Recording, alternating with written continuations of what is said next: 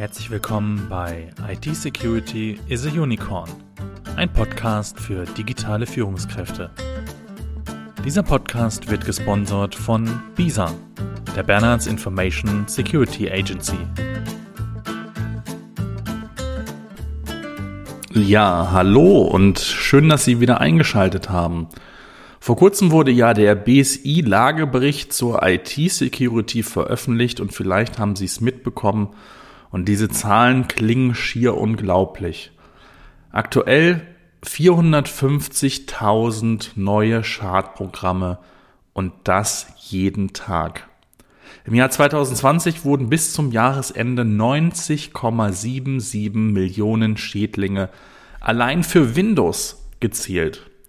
Kein Wunder, da das Betriebssystem von Microsoft seit Jahrzehnten zu den populärsten seiner Art gehört. Aber wie sieht es mit alternativen Betriebssystemen aus? Immer wieder hört man in diesem Zusammenhang einen Namen. Linux. Bedeutet ein Umstieg auf das Open Source Betriebssystem denn mehr Sicherheit? Was unterscheidet proprietärer von freier Software? Diese Fragen möchten wir in dieser Folge klären, indem wir Ihnen vier Vorteile von Linux vorstellen. Doch lassen Sie uns erst einmal mit den Basics beginnen. Was ist Linux überhaupt?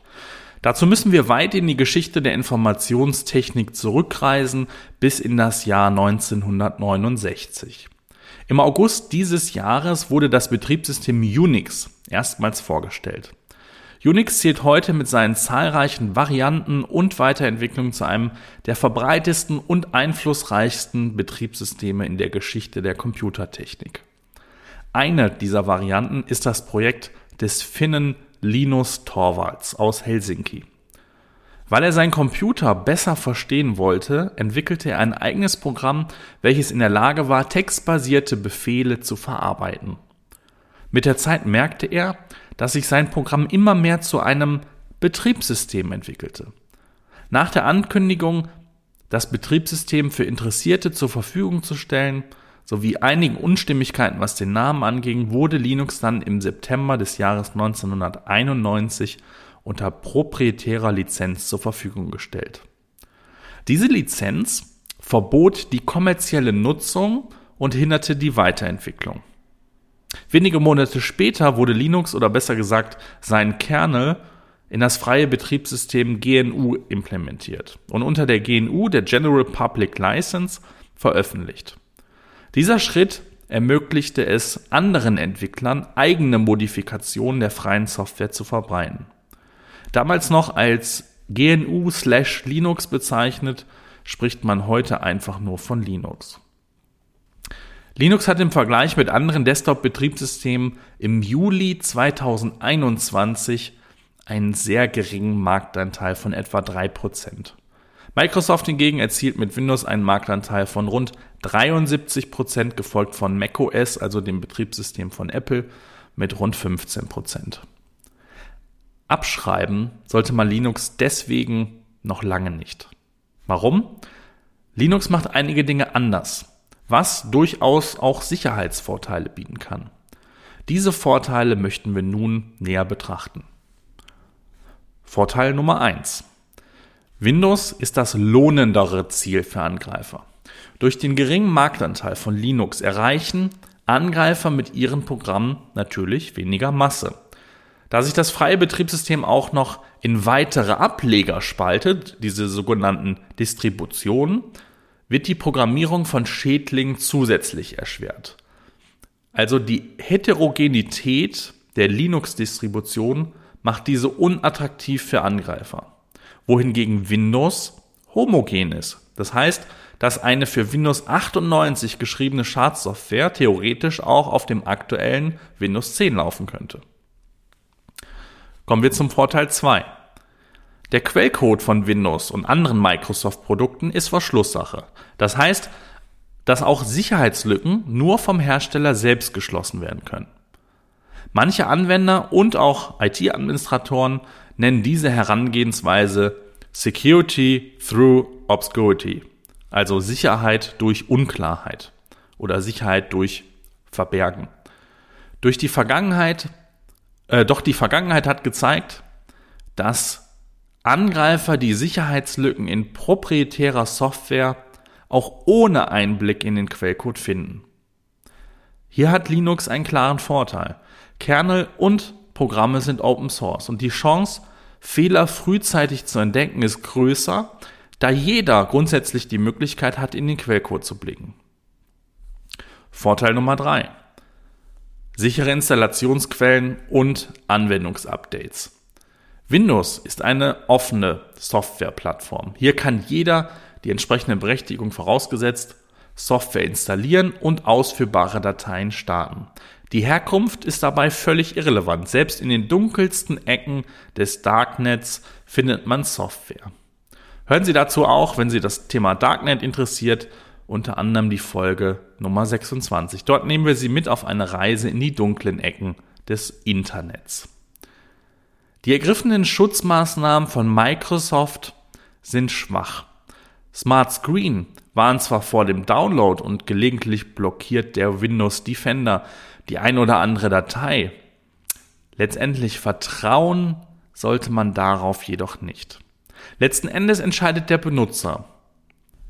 Wir erwähnen es immer wieder in unserem Podcast. Ungefähr 80 Prozent aller Cyberangriffe werden vom Nutzer selbst eingeleitet, wie zum Beispiel in Podcast Folge Nummer 11 näher beleuchtet.